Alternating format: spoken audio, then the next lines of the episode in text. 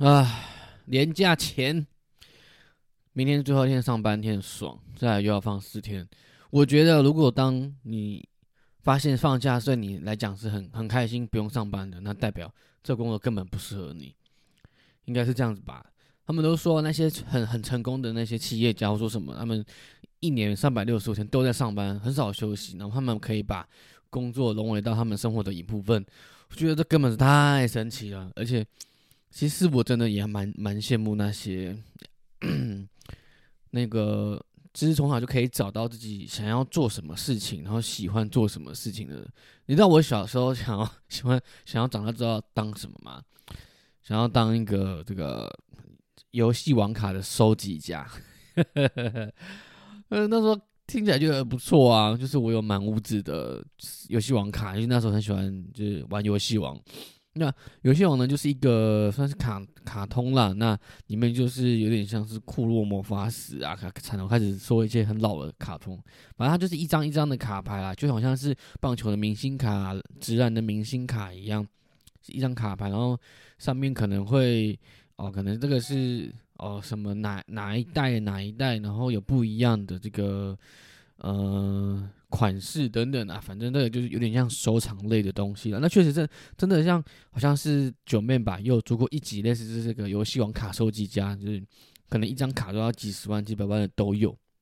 但这说到底，其实也是就是个兴趣或者说嗜好啦，像想要把它拿来工作，当做是工作。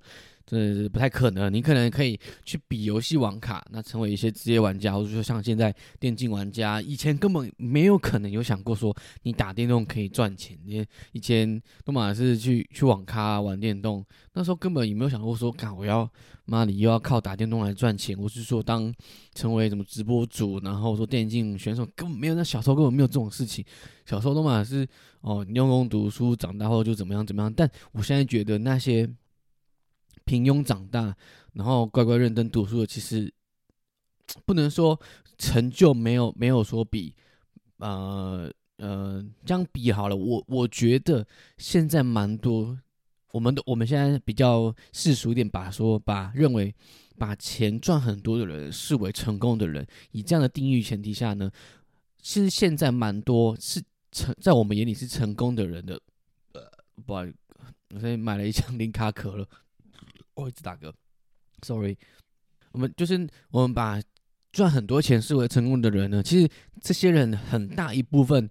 在我看来，其实都是对于可能求求学过程中并没有太大呃投入在学业，可能他们很早就出社会，或许他们根本不喜欢上学，然后可能就提提早出来做他们觉得开心、觉得想要做的事情，反而这些人更早找到找更早找到更早找到他们的天赋。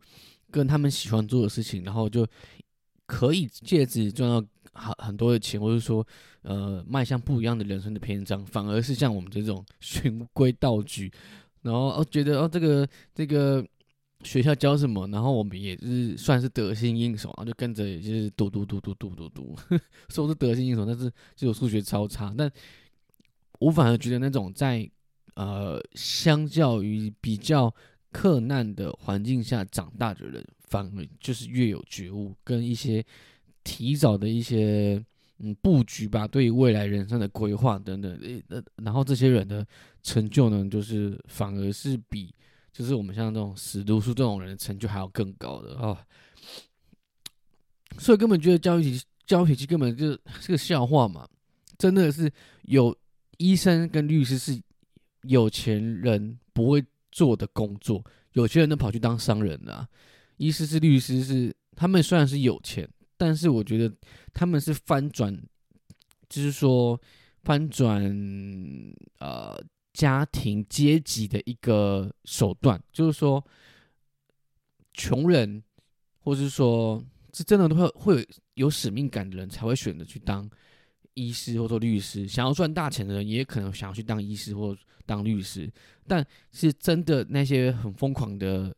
富豪们，其实都不是医生跟律师，或是说那些我们哦工程师什么的，他们都是创业家，他们可能背景就非常的多元，他们都是先从喜欢一个东西呢，慢慢去发展出自己的一个企业，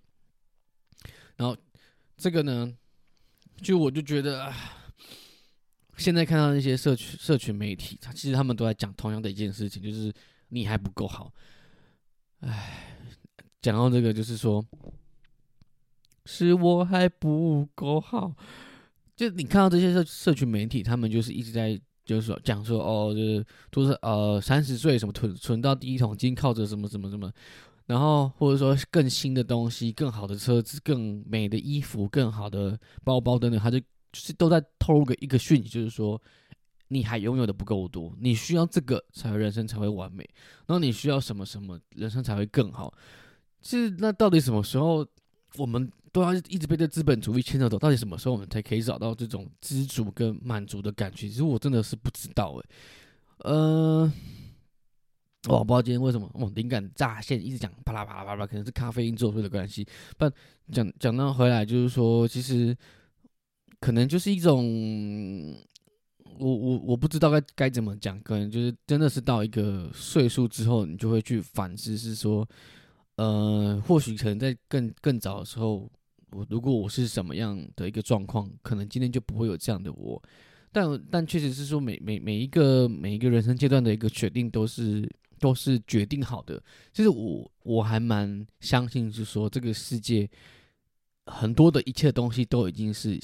就是我相信是命定。就是说，你这辈子的我没有所谓的 free。Free will 就是没有所谓的自由意志，你你的一切的决定其实都是在很久以前就已经是决定好的，然后它是一连一连串的东事件组合起来的一个一个建筑啦，可以这样子说好了。比如说，嗯，很多人都会说，哦，我觉得我能够遇见你，呃，遇见你是一个缘分，或是说我能够能够有今天这样的一个。记呃，就是说能能够有今天这样的一个成就，都是因为我努力，或是说都是因为我呃有贵人相助，或是说什么？我觉得他们都把这个事情解释作是一个机缘，是一个机会，或是说一个不可一个非常随机的东西。但在我眼里看来，其实你你今天，譬譬如说，我今天可能我。像我今天听了一个 podcast，是说他他当时候创业的时候呢，他是呃穷途潦倒，然后他借借有了朋友，然后去认识一个嗯老板，然后这个老板可以来就是跟他吃饭，然后之后越了解越来越了解这个人之后呢，啊就愿意帮助他，然后在这个创业的路上呢扶他一把，然后他觉得这十分感谢，而且这个机会其实是有点像是他。呃，他把他视为说是一个不是原本就呃怎么说呢？他他认为这个这个这个东这个东西是一个几率，但我觉得说今天为什么你会去认识这个老板，绝对不是因为机会的关系，而是因为你你觉得这样的方法有效，这个这个东西是写在你的已经是写在你的基因里的。P 一一一直。我的意思就是说，你可能在早年的时候，你就知道，你就学习到，就是说认识一个朋友，然后这个朋友再去认识更好的人，可以帮助到你。那可能你从小的时候，你就会就就是其实你已经在人际的这个建立上，你已经取得一些胜利。那为什么你可以跟人际关系上取得胜利？是因为你已经有学到什么样的东西？这个可能是你爸妈给你的，那可能是谁给你？可能是你看到，你可能是在某一个几点十分、几点几分、某一天、某月、某一日、几秒钟，你到某一个地方，然后你看到了什么？你学习到的东西？那，那你为什么会在这个时间到这个地方？也是因为就说哦，你可能是你你需要补习，你爸妈需要带你去哪里？你可能刚好要干嘛？可是，我觉得这这一切东西都是写好，就说你某一分、某一刻、某一秒学到的东西、看到的东西、听到的东西，造就了你你下一个反应哦。比如说，我今天看到呃男生去买花，那之后我可能过了五年之后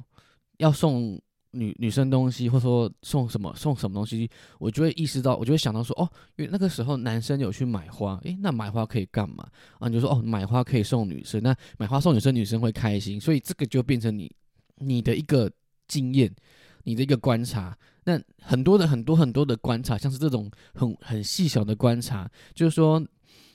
很很多细小的观察就有点像科学这样子，很多细小观察你把它归纳整理做结论，结论完之后你就要去验证，验证完之后你再去做修正，修正完之后你又再又继续观察、归纳、修正、解，然后观察，就这样。一个循环，然后这样。的一个循环一直一直不断的滚动、滚动、滚动、滚动，然后最后以至于就是说你这个人可以变成一个样。子，然后你这个样。子你就会去做一些你这个人才会做的事情，所以。当他这个状况的时候，或许发生在我身上，我就并不会是去说会去拉下脸皮，或是说什么的。我的我的作为可能就是不同的，所以我觉得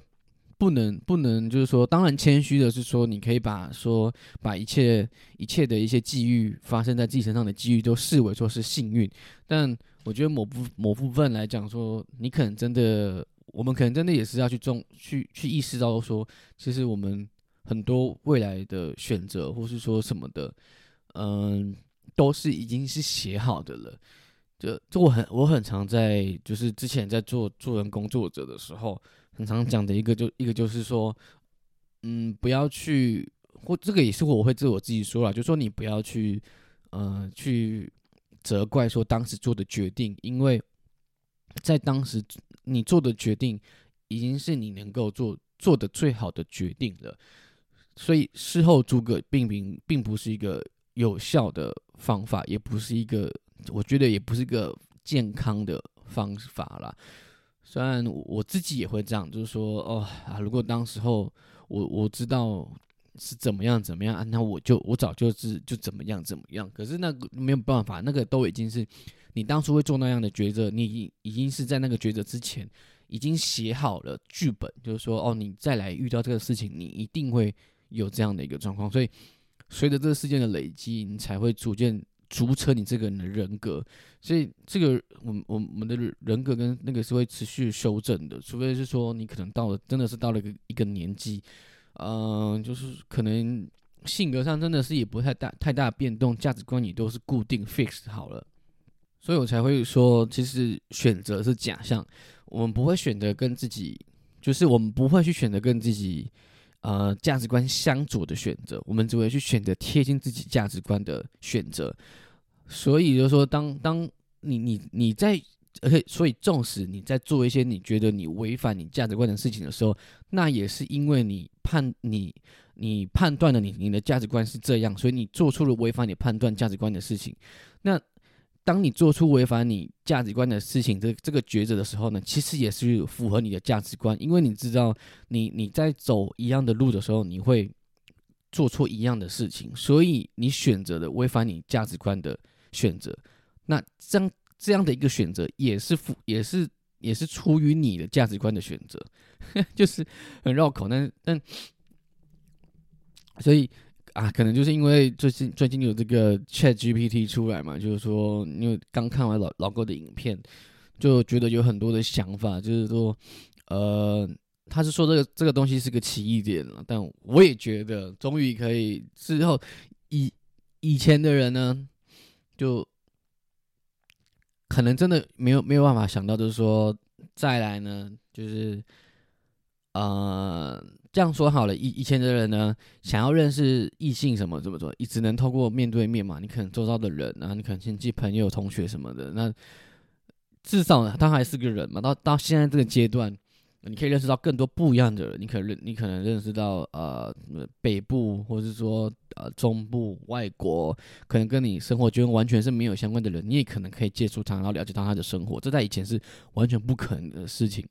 除非你关录音吧，那现在呢？有了这样的机器人之后呢？哇，谁以后他妈来跟真人聊天呢？对不对？如果说我我觉得说不定有可能，就是说之后哈那些交友软体上，或者说什么，他们就会用可能 maybe 用什么样的方法去串联这个 Chat GPT，然后就把那 Chat GPT，反正就是照片，他们就是一样去放假照片嘛。那他们更自动化成，就说哦，这个以后也不用，也不用，也不用那个男生扮女生在后面那边聊天，就直接串联 Chat GPT，然后就发照片，然后就是只要配对了，你就开始跟这个女生聊，但其实都 Chat GPT 在回你，然后呢聊聊聊得很起劲，而且而且 Chat Chat GPT 它是它是它会自己自主学习的，所以 ChatGPT 如果你在听我的 Podcast 的话，我跟你讲，你以后啊就是尽量去去学那些 完美聊天的方式或者什么的。然后呢，唉，就是它虽然说是人工人工智慧很可怕，但是终究也是机器啦。那呃，不要说期待说会有那个那个魔鬼终结者那样的剧情啦，就最后他们呢，这个机器还是为我们所用。那为我们所用呢，就代表就是说，这这些诈骗集团呢，可能就可以用用 Chat GPT 去去去把就是这个话术呢，说不定可以提高更更高一个等级啊。因为我刚看 YouTube 影片的时候，他们还可以帮 Chat GPT 设定那个脚本，就是说你可以去 Chat GPT 可以当做你我我要你 Chat GPT 现在变成一个啊，可能是说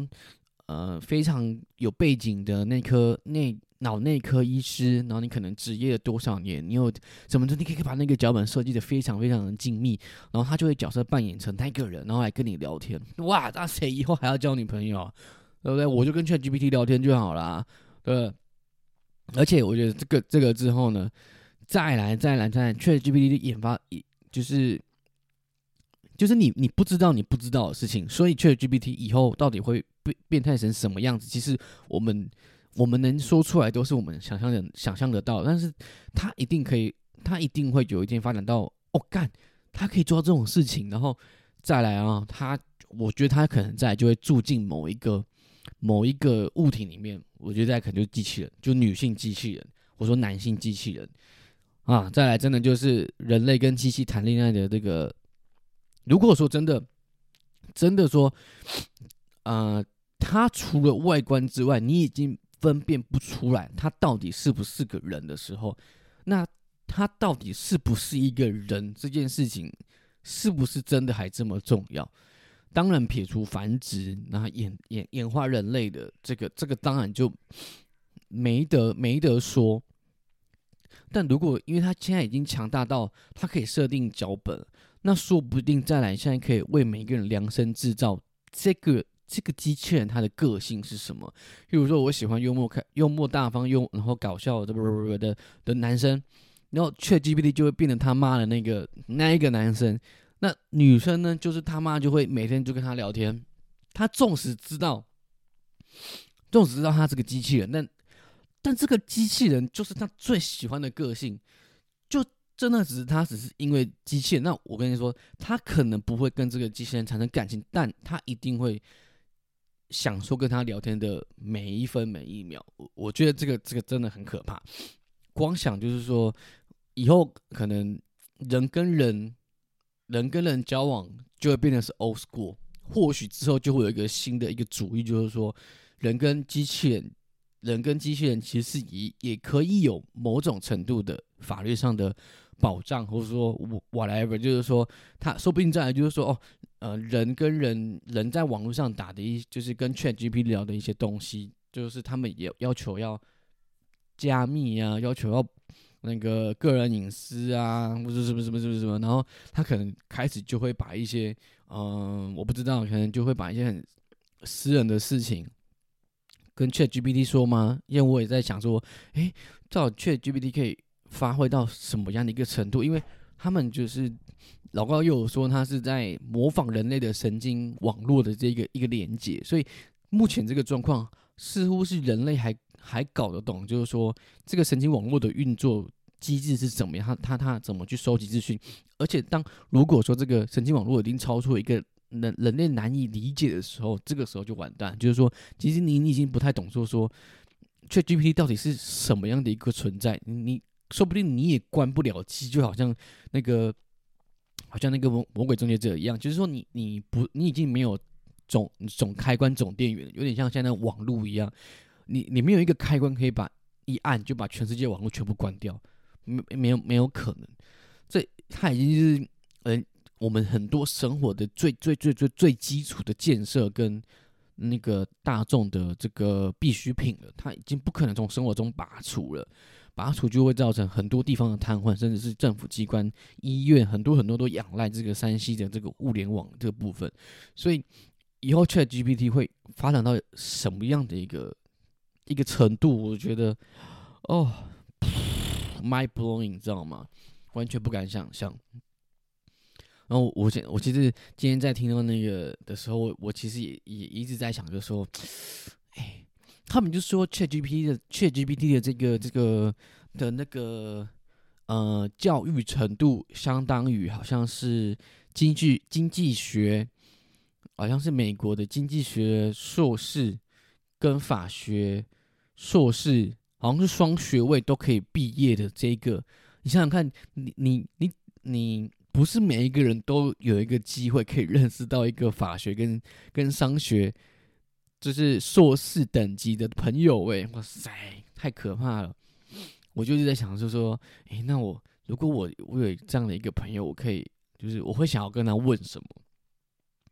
不知道不知道你你会想要问他什么问题？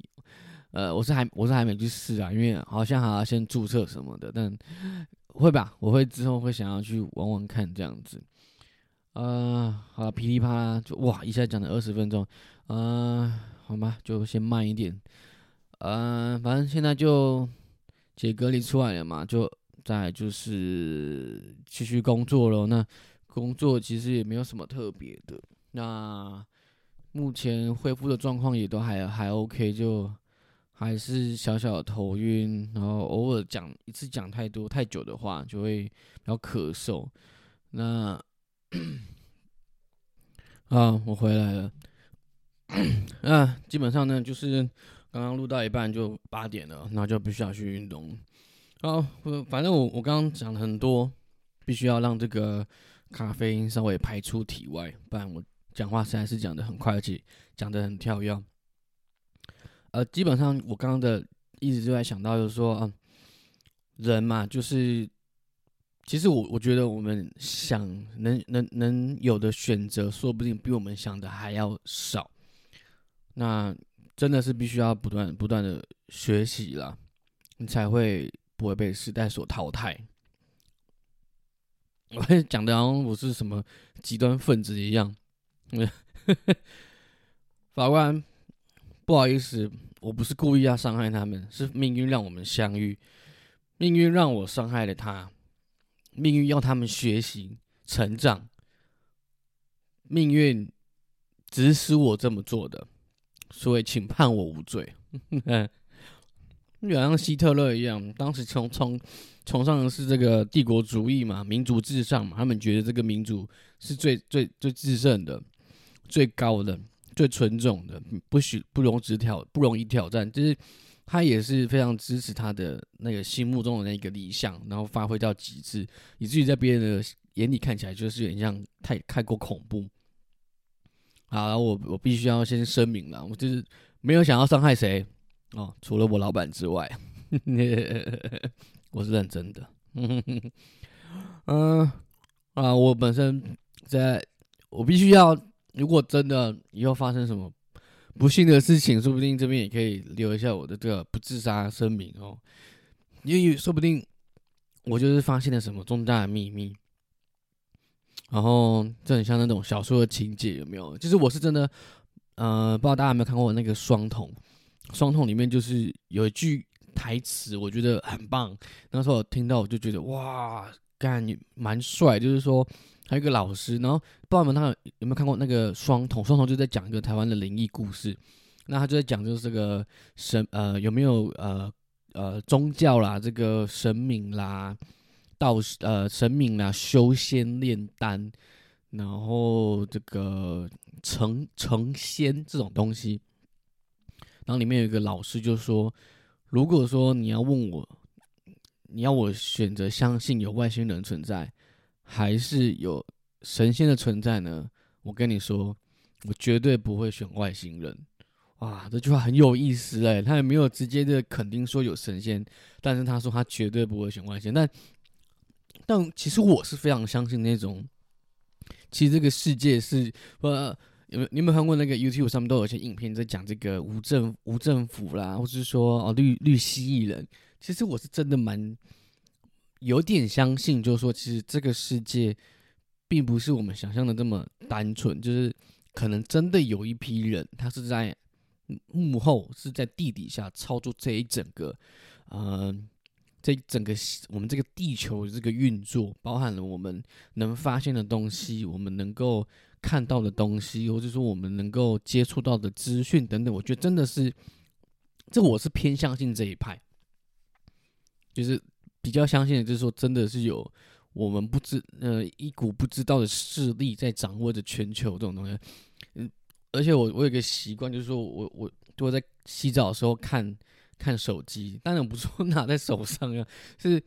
摆着远远的，然后就是就看就播，可能 Netflix 的一些纪录片啊。那我特别蛮喜欢看这种，呃，嗯，那那叫什么？那叫就是它都会有影片，然后就是旁会有口旁边会有口白口述这样子在讲，可能是就算是纪录片嘛，可能在讲战争，可能在讲外星人，可能是在讲一些，呃嗯，就是一些很很特别的题材这样子。我没有，你们有没有想过，就是说，你看像金字塔，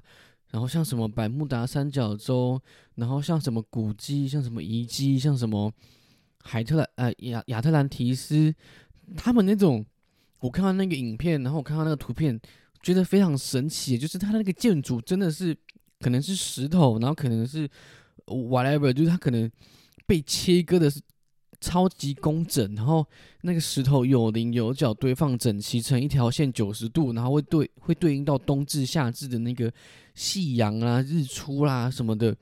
这个怎么可能会是远古人类会做的事情？一定是间接代表，就是说，当时候一定是会有啊。我觉得我不要再讲，这讲下去越极端了吧。呃，这支这个 podcast 间接证明了我真是疯了，呃，不行不行，将来可能会被用来当做我呈堂证供。OK，啊，反正，哎，奇怪的运动没有把我的咖啡因减少，怎么还那么嗨？呃，反正总结呢，就是这个 Chat GPT 是 GPT 嘛，是吗？啊，反正就是总结起来，我就是想到就是说，嗯，第一就是确实我们都是需要持续的学习去改变。那第二，可能我们。我们想象的自由，说不定其实已经没有我们想象的这么多了。那第三呢，就是我真的没有疯，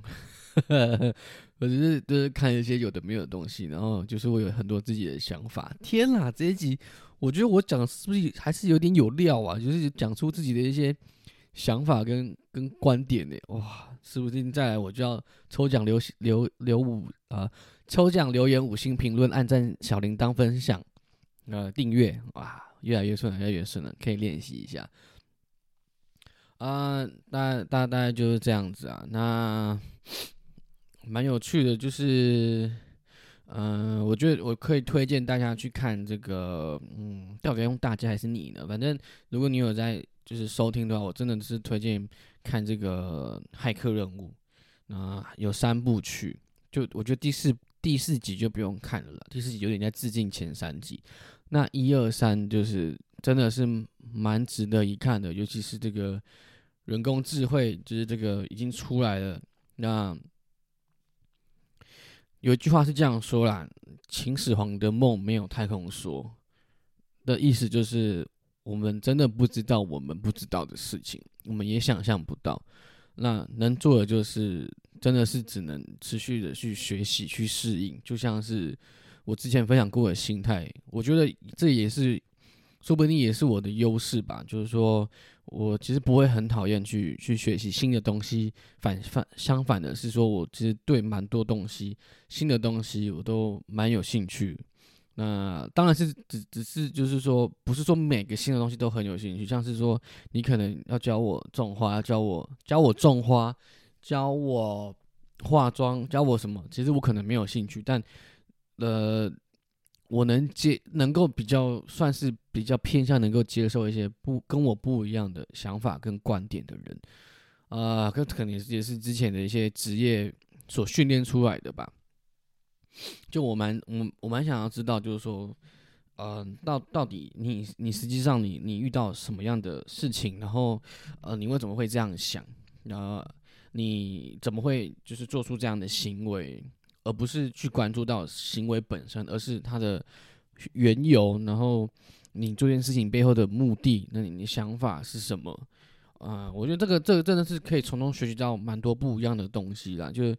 可能也连很简单的一件事情，都可能会很多人都会有不一样的答案。这个我觉得其实也是之前当这个助人工作者，就是说与人工作，其实蛮有趣的一个一个地方，就是说同样的一件事情，其实它会有很多很多东西你是想不到的，就是说。这件事情真的仔细问下来，你其实说不定可能大家的结论会一样，但其实大家过程的思维是很不同的。那这中间这个思维，其实你你一直逐渐去 break down，就是说，呃，下来的话，你会发现很多人形成这一个结论的的原因跟呃归纳，或是说他们的呃假设跟理由是是非常不一样，跟你是非常迥异的。但可能最后的结论是一样，但是那个过程大家其实都是不太一样的。而这个过程之所以有趣，也是说这个是呃我们会运运用在这个最后这个治疗的里面，就是说可能只要从中去找出一些我们彼此可以达到共识的一个一个一个地方。大概就是这样子吧。所以就是因为这样子，这个这个原原因就是。想到很多有关于呃人性啊，关于就是说我我们跟机器到底是有什么有什么样不一样？可能之后 maybe 我也会想要就是说可能订阅一个订阅一个月，或者是说看我也不知道他的收费状况，就是说呃不知道他能不能当一个社会工作者，然后我来跟他会谈，那应该蛮酷的吧？对不对？就是说，诶，他到底会说出什么样的答案？然后我我我来检视，就是说。诶，他到底就是能能能能有几分像？因为确实真的有很多工作，我觉得已经